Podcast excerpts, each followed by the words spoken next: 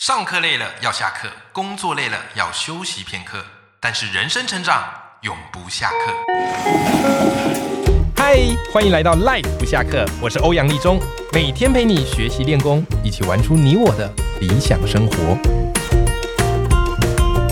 Hello，各位听众朋友，大家好，我是王立忠，欢迎收听《赖不下课》，每天一集不下课，别人休息你上进，累积你的复利成长。那么今天的斜杠通识课呢，邀请到的是不败教主陈崇明老师，他最近出了一本新书啊，叫做《变身少年巴菲特：培养财富的创造力》。的确，你有你的专业，好，你有你的工作，但是如果你懂得运用理财的能力，你可以让人生变得更好。那重点就来啦，啊这个投资理财是有赚有赔，好有风险的。我们怎么样去有一个很好的眼光，好挑对一个好的投资标的物？我觉得这个就是我们要去学的课题了。但这我无法教你，所以今天邀请到陈老师来我们节目现场跟大家分享。Hello，陈老师你好。 好，立中老师好，各位听众朋友，大家好。陈老师，你出这本新书真的是造福了很多的读者，因为其实青少年很多大部分都是在拼成绩啊、拼课业啊，是啊，是啊，对不对？但是你那告诉他们，这个从小就要开始去建立起这样的一个投资的眼光。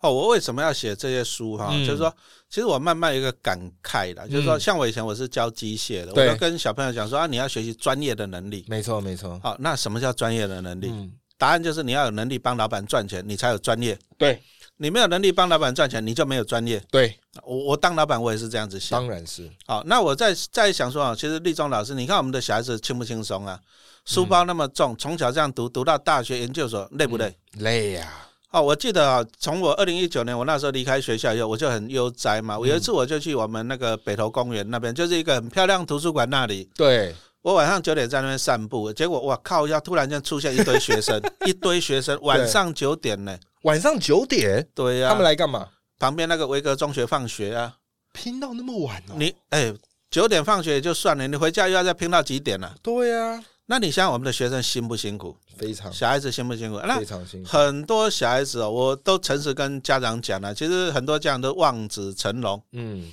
但是我诚实跟家长讲啊，小孩子来讲，每个都想说我小孩子要当医生、嗯当律师、当会计师。嗯，但是我跟各位报告了哈，大概有九十百分之九十的小朋友是给人家垫在下面，让人家踩上去的，很难呐、对不对？你说一个班能几个上台大医科的，嗯，对不对？台大电机的，对，所以这其实啊，每每个小孩子，像我自己小孩子也是这样啊，我老婆就说啊，你要练丙第三类族的啊，嗯，啊，将来可以当医生什么。讲实话，都是去给他垫在下面，让人家踩上去我的。当年一开始就是念三类，后来嗯真的念不下去，转一类。是啊，哎、哦，那不是每个小孩子读书啊、哦我们讲实话啊、立中老师也教书的嘛，对，啊、不是每个小孩子他都能够考到好的学校，真的是这样子。嗯，那再来呢，就算你考到好的学校又怎样，也不是每个孩子每一个孩子都有好的工作、好对的收入对，嘛。这也是有一些际遇的。哦，那其实我很喜欢很多东西，我们就回到原点。对什么叫原点？你读书为的是什么？嗯，不是为了考试升学，是为了将来你有一口饭吃嘛？的确，你要能够赚钱，那你为什么不趁你年轻的时候，你处理这个钱的问题？嗯，哦，你年轻的时候，你想办法把这个投资理财学好。嗯，哎，投资理财学校没有教哎、对，那没有教，那很多的人都是等到了出了社会，出了社会才开始学，对，真的是来不及了来不及，而且很多都是被这个新闻媒体带着走了。啊、哦！因为你的观念，你的观念已经很多观念，你的观念是错误的，根是深蒂固。那我举一个观念啊、举一个例子，哎，立中老师，你有没有发现呢、啊我们都公立学校嘛，对，我后来发现了，那年轻老师一考进学学校以嗯后，公立学校，因为铁饭碗稳了嘛，对，两件事情：结婚、买房子。这个 SOP 我非常的熟悉，因为我也是这样。因为哎，我收入稳了，对那我房贷缴得起的，二十年、三十年我缴得起，那我就去买房子。对，可是学校没有教你的是一件事情，你买房子，你买了二十年房贷以后，你的所有的支出，你就是被卡住了。超级有感。我那时候每个月付三万的房贷，嗯然后薪水大概四五万，所以剩一两万可以用。对呀、你要养小孩呢，嗯，而且你这样房贷你要背二十年呢。对啊，是啊，啊，可啊是没有人告诉你一件事情，嗯什么事情？就是说，第一个，你真的有必要去背二十年、三十年的房贷吗？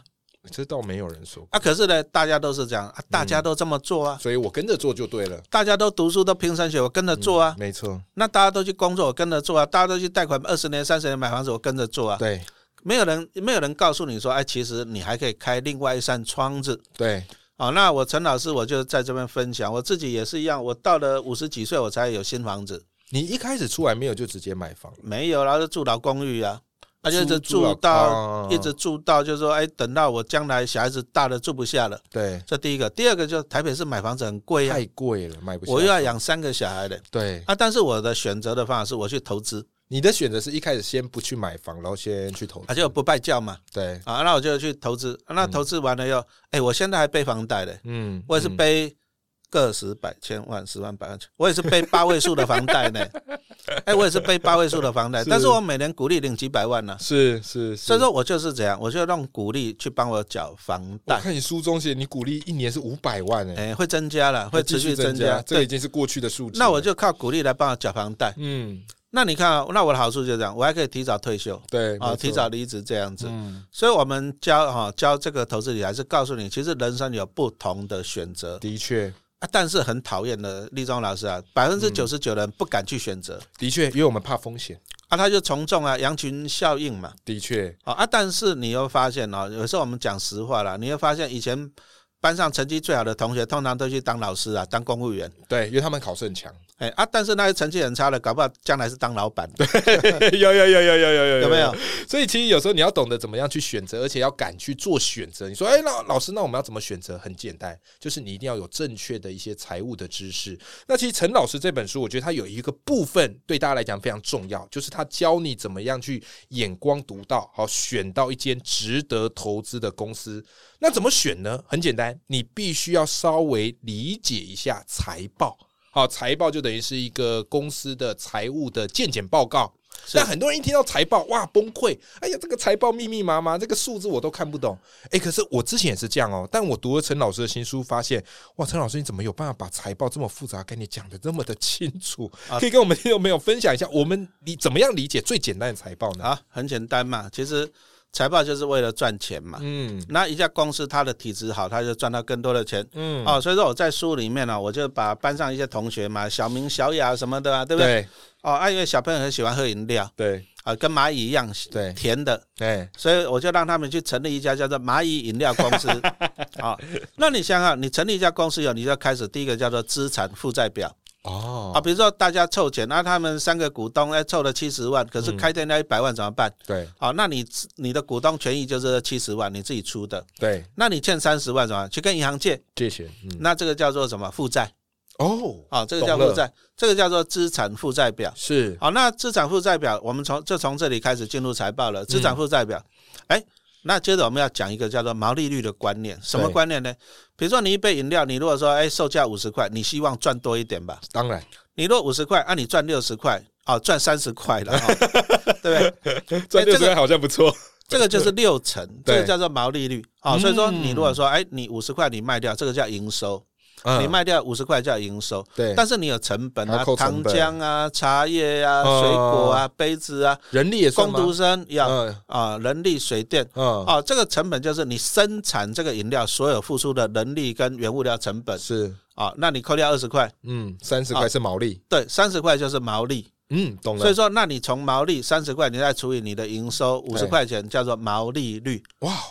那基本很上简单毛利率当然要越高越好是啊、我当然是希望说，我如果说卖一百块，哎，啊，我成本只有十块钱，我毛利率是不是很高？当然，哎，那、你看啊、超商卖最好的是什么？夏天卖最好是饮饮料，料饮料里面百分之九十九点九是水，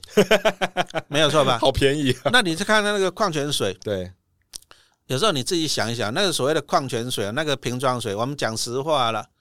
它那个水是就是自来水去过滤嘛，嗯嗯所以它的水搞不好成本只有零点五块，你信 不信？我信，我信。然后那个瓶子搞不好只有零点五块，对，所以他卖你十块钱，他赚九块它呢，毛利率超高哎，超高啊，啊对不对？嗯，好，那所以说我们讲到了毛利，讲到了毛利率，好，那我们接着引申，你怎么样去提高你的毛利率？嗯，好降那低我的成本，对，那所以说你现在去买那种手摇杯，你会发现有的都是用一些很烂的玉米糖浆，对，便宜够甜，但是对你吃的对身体不好。的确，那每给隔你一阵子就会有那种食安的问题爆出对来呀、了。那给你一些什么进口的茶叶很烂的。嗯嗯，那再来了，我们讲真的哦，有时候你你觉得你喝到的是果汁吗？对，不一你定喝到的是不一果定汁吗？搞不好是化学调出来的。是是是，哦，是那我们从这里就讲到说，你怎么样去增加你的毛利率？对，那第一个降低成本嘛，嗯，那第二个就是增加你的售价。对，你有没有发现苹果的手机越来越贵？没错，哎，它增加售价是。哦，就这样子，它他就怎可么以有本钱增加售价？哦。那有本钱增加售价的话，我在书上我有讲到一个叫做护城河啊、哦嗯哦企业的护城河这个观念啊、哦，哦。那苹果就是有一些果粉嘛，对，那为什么果粉会失踪？因为我用苹果的手机习惯，我再换到安卓我不习惯了，对对对，呃所以说这个是它的护城河转换成本太大啊，转换嗯成本太大哈，这是它的护城河。好，是那我们讲完了毛利率以后呢，接着我们来讲到营业利益率嗯，啊，因为。毛利指的是，就是说你生产这一个的，比如说我饮料，我就是生产它的人工啊、嗯水电呐、嗯然后是一些原物料的成本。可是嗯还有其他的支出嗯，啊，比如说我在开店的时候，我希望说这样，我希望说来客户多一点，我希望炒热气氛，我要嗯请辣妹来 跳舞，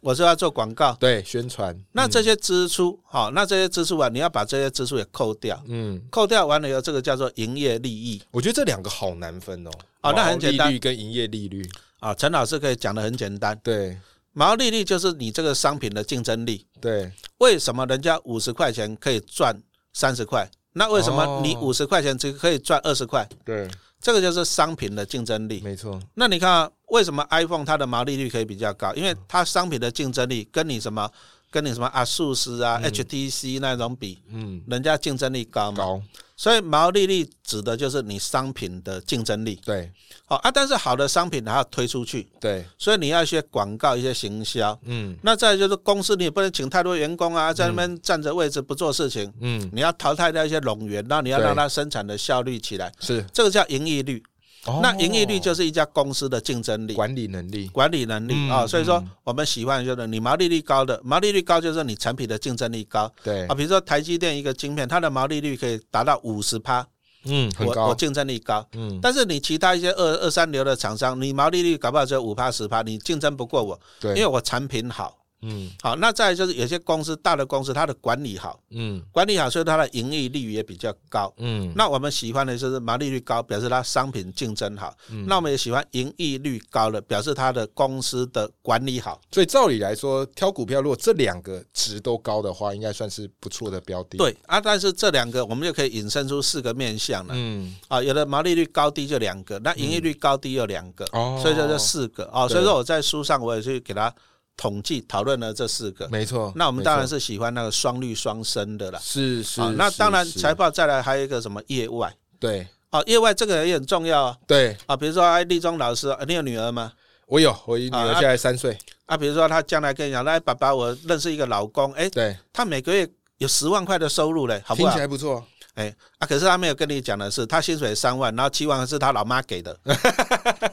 那你觉得这样好不好？哎，家庭背景不错，哎、啊家但庭是背景不错，但是搞不好老妈只能够给他两年就比较怕她是妈宝。啊、对呀、哦，所以说有些啊、有些公司就是说，他本业没有赚很多的钱对，，嗯，可是他有业外。对，那业外你要看哦，业外你要看到、是卖主产还是稳定的收入，这很重要哦。哦，啊，比比如说他是富嗯二代，那老妈嗯每年就给小孩子一千万，而且很稳定，嗯，哦公司的鼓励，然后那对哦那 OK 那啊， OK 啊，哎呀、啊可是呢，哎啊，老妈今天卖的房子，嗯，啊，那小朋友他他儿子他分到了五百万，可是一次性的，哦，以后没了，以后没了。哦，那就哦，所以还说好，但是有些人他不会去注意到这一些地方对啊，不会到注意到这些地方，他只是看到看到眼前了、啊其实对，现在很多人都只会看到眼前的确的啊，确只会看到眼前啊，但是你看眼前，你就会被骗嗯，啊。我们举嗯个例子，我书上有举例嘛，大概在二零一七年的时候，